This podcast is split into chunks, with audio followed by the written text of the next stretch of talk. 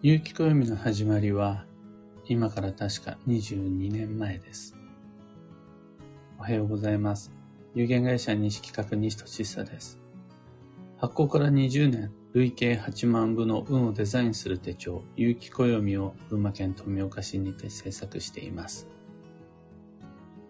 有機暦の発売は、本日9月9日。ご購入窓口は放送内容欄にリンクを貼り付けておきます。で、このラジオ、聞く暦では毎朝10分の暦レッスンをお届けしています。今朝は、有機暦の始まりというテーマでお話を。毎日暦の読み解き方や暦を用いた運のデザイン方法をご紹介しているこの朝ラジオですが、今日、本日、有機暦2024がようやく一般発売ということで、ここから少し制作の裏話というか、有機暦そのもののお話させてもらえたらいいなと思っています。全然運の知識とは関係なくなっちゃう部分もあるんですが、どっかで話まとめておかないと、忘れて、どうしたんだったっけかな何だったんだっけかなって埋もれちゃうと思うんですよね。なので、この場所に記憶を残しておきます。まずその初回は、そもそも有機暦ってどっから始まったのか、有機暦の一冊目に関してです。遡ること20年以上前なんですが、それこそ22年ぐらい前なんですが、僕が26歳の時ですね、に西企画に入社しまして、でそれまでの日々は本当に誰にも言えないような、えー、ぐれた日々を過ごしていたので、うん、暦の知識なんてほぼほぼゼロです。ゼロのところから西企画に入社しました。旧生学の知識は、もうその時点で十分にあったと思います。また、基地方位旅行とかお水取りとかもしてたんですが、運の知識っていうことになると、まあ全然ですね。だから西企画に入社した時には、とにかく西金屋の運転手として車の運転することと、あと、毎日のご飯を作ることと、会社のみんなの。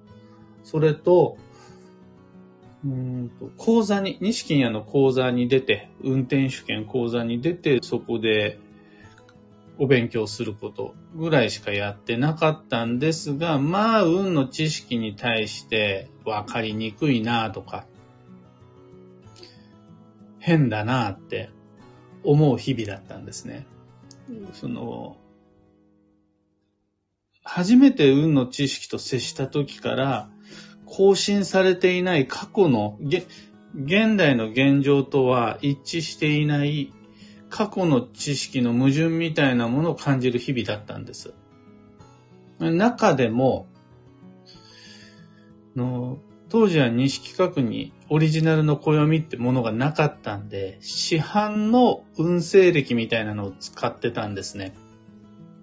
毎日持ち歩いてたのは、新聞についてくるなんとか駅団の薄いペラペラの再生紙の暦だったと思います。あれを持って、どの日が何だとか、対案がどうのとか、いうのを自分じゃわかんなかったんで、でね、当時は20年以上前はインターネットも普通に使えなかったんですよね。i モードです。僕なんてギリ使ってたの。そうすると、ネットで普通に手元ですぐ調べるってことできなかったんで、なんとか歴を手に入れて、それで日々の運を見てたんです。これがまあわかりにくくって、取説見ても一切よくわかんない。意味がわからないっていうものに常に不満を抱えていた日々だったんです。当然それに関しては錦やも同じような思いがあって、彼は彼なりに努力というか工夫はしてたんですよね。その一つが、毎月自分で書いたものを母にワープロで打ってもらって、当時あったんですよ、まだワープロっていうのが。で、ワープロで打ってもらって、で、それをコピーして、プリントアウトじゃなかったですね。当時はコピーして、で、毎月の運勢ですって月に1枚、講座受講者様や鑑定者さんに渡してた、確か B5、B5 かなあれは。A4 じゃなかったと思うな。B5、B4、うん、そのね、ペライチの1枚の毎月の運勢っていうプリントがあったんですよ。これで、その、なんとか駅団の暦を使うんじゃなくて、自分でプリントアウトした今月の運勢、来月の運勢っていうのをこうみんなに渡して、今月はこういうこと気をつけましょうねって。今月のラッキーカラーはこれですよ。なんていうのを講座の中で、鑑定の中でお話ししてたんです。もう、つまり、なんとか駅団のを使わない時点で、まあ、禁案にもう、ちょっとこれ分かりにくいなっていうのを思ってたと思うんです。で、そんなのが日々のもう当たり前として、暦は分かりにくいもの、運勢はプリントアウトしてみんなに配るの、ただで配るもの。っていう日常がだらだらと僕が入社してから1年ぐらいは続いていたんです。でね、時代は良かったんで、もうバブルは崩壊してたんですけども、西企画の売り上げは西屋の才能と魅力で成立してたんで、うまくいってたんですよね。そういう日々が、まあそのままだらだらこれからも続くんかなとは思っていました。ただね、そこで出会うのがですね、エイルっていうデザインチームとの出会いがありまして、このデザインチームっていうのは何かっていうと、僕が当時は有機暦のことなんて全然考えてないで、なんとか駅団の暦よりもさらにわかりにくい専門書である吸気歴っていうのがあるんですよ。今も吸気歴っていうのを作って西企画でも販売してるんですが、これがまあ、めっちゃわかりにくい専門書で、の過去未来180年間の運を読み解くっていう鑑定用の暦なんですが、これね、それまで昔のものをコピー機でコピーして作ってたんですよ。いや、これはあまりにも非効率的だから、ちゃんと製本して販売しましょうっていうことになったんです。でも、本の作り方って知ってます？今だったらみんな知ってるか、小冊子とかも簡単に作れるようになったし。でもね、当時、コピー以外の方法で、紙情報を複数制作するっていう方法が分かんなかったんですよね。印刷製法の知識とか全くなし。その時にお客様からエイルっていう隣町のデザインチームのことを紹介していただきまして、そこで一緒に吸気歴というめっちゃ分かりにくい専門書を作ったんです。これがまあうまくいきまして、自分の中での成功体験として、あ、これだったらもしかしたらいろんなものを作れるんじゃないかなっていうふうに考えて始まったのが、有機暦のきっかけなんです。だから有機暦の前により専門的な吸気歴っていうのができてるんです。で、僕が最初にやったのが、もうすでに紙に毎月の運勢を書いてみんなに渡すっていうのができていたから、西金谷に言ったんです。毎月1枚ずつ渡すんじゃなくて、事前にもう12枚作ってくれ。12枚の毎、翌年12ヶ月分の運勢を全部作って、この12枚のプリント用紙を一冊の本としてまとめちゃいましょうよっていうのが、結城暦の一冊目である、当時はね、開運歴って言ったんですけど、開運歴という名前で、五王土器の年、20、今かな、21年前かな、五王土器の年の黄色い表紙の暦を企画したのが今から22年前の六白権期の年なんです。ログが真ん中に入っている時に、来年の暦を作りましょう。来年は五王土器の年だから、表紙の色は黄色です。内容は今まで月1でプリントアウトしていた毎月の運勢をまとめて事前に12ヶ月分作っちゃってそれを載せましょう。だったからもうペラッペラの本当に薄い黄色い表紙だったんですがこれを一冊目として世に出しました。でその時の西金屋の顧客が2000人だったので2000冊作って書店とかに置くとかじゃないんです。講座に来てくれる人やお客様にこう一冊ずつ販売する。確か1000円だったと思うんですけど、それを一冊1000円で、今まではタダでプリントアウトしてたんですけど、これからは12ヶ月分まとめて、はい、1000円でお渡ししますっていう風に始まったのが、有機暦でございます。だから、中身も内容も全然別物。で、本当にそこから20年以上の紆余曲折を経て、今に至り、本日9月9日、有機暦2024が始まったという感じです。だから、振り返ってみると、大きな転機となったのが、エイルという前橋のデザインチームとの出会い。そこで、あの、ただの頭の中にあるだけのアイデアを具体的に形として世に出してくれる、具現化してくれるパートナーが見つかったっていうのが一番の大きなきっかけだったなというふうに思います。あっという間に10分以上経ってしまいましたので、今朝の記録、記憶の記録はこんなところです。二つ告知にお付き合いください。まず、カイオンドリルワークショップ2024に関して、時間にまでこだわった基地方位旅行計画を立てたいという方、また、来年、スマートフォンの機種変更や転職、転居などの滅多にない大きな決断があって、一番いいタイミングで時に方位なんかも利用しながら計画立てたいよという方、開運ドリルワークショップお待ちしています。ちなみに、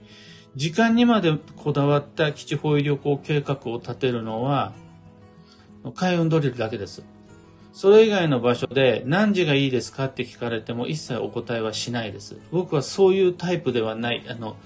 普段は基地方旅行とは、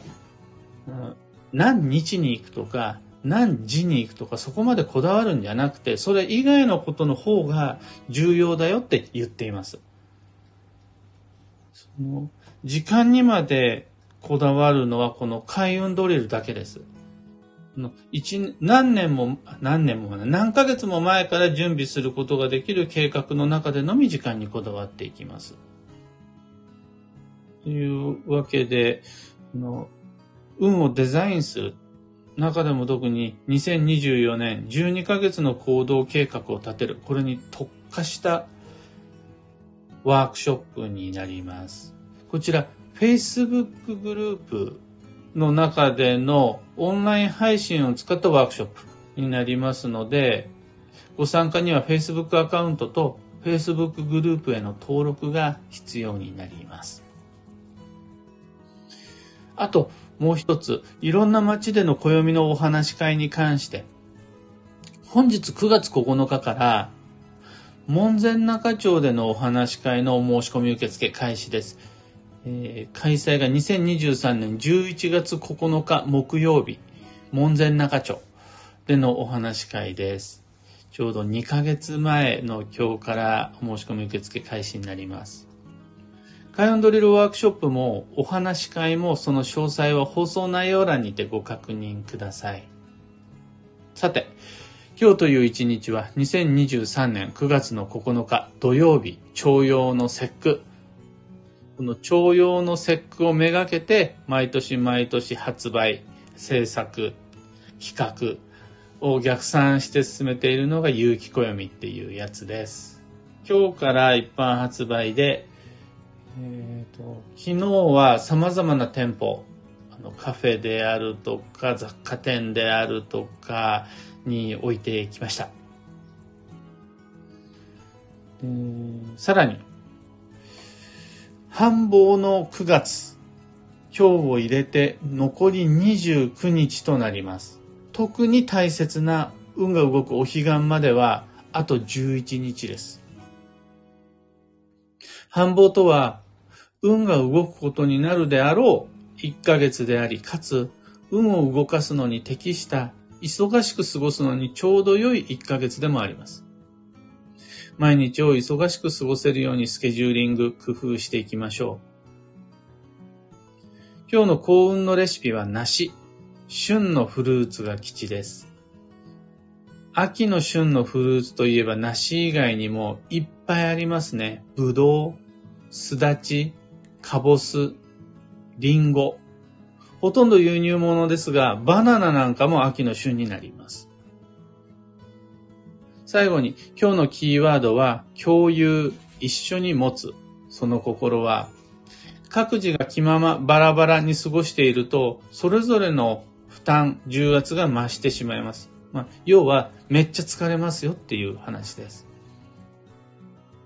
そうすると、バラバラに過ごさずに、一緒に過ごすことができるといいんだけど、足並みを揃えるための準備って大変だし、なんなら、足並みを揃えるためにあれこれやることで疲れちゃうなんていうこともあると思うんですが、その方がトータルで考えると楽になります。で、楽に動けると結果としてその後、自分のための自分が気ままに過ごしたい余力、余裕が生まれるので、あ一人で楽に、楽に、気楽に過ごしたいなと思うならば、初めの段階では足並みを揃えるように配慮できる方がいいですよという日です。以上、迷った時の目安としてご参考までに。それでは今日もできることをできるだけ、西企画西俊久でした。いってらっしゃい。キーボードさんおはようございます。漢方花子さんおはようございます。アルココさんおはようございます。花さんおはようございます。タカさん、おはようございます。エヌシャンティさん、おはようございます。クーさん、おはようございます。クレナさん、おはようございます。ナツコさん、おはようございます。みんなの街の空は、やっぱり台風の影響あってか、曇り空がそれでも主ですね。晴れのところもポツポツと、こちらは台風一過なのかな？まだ降ってるよなんていう街もあるみたい。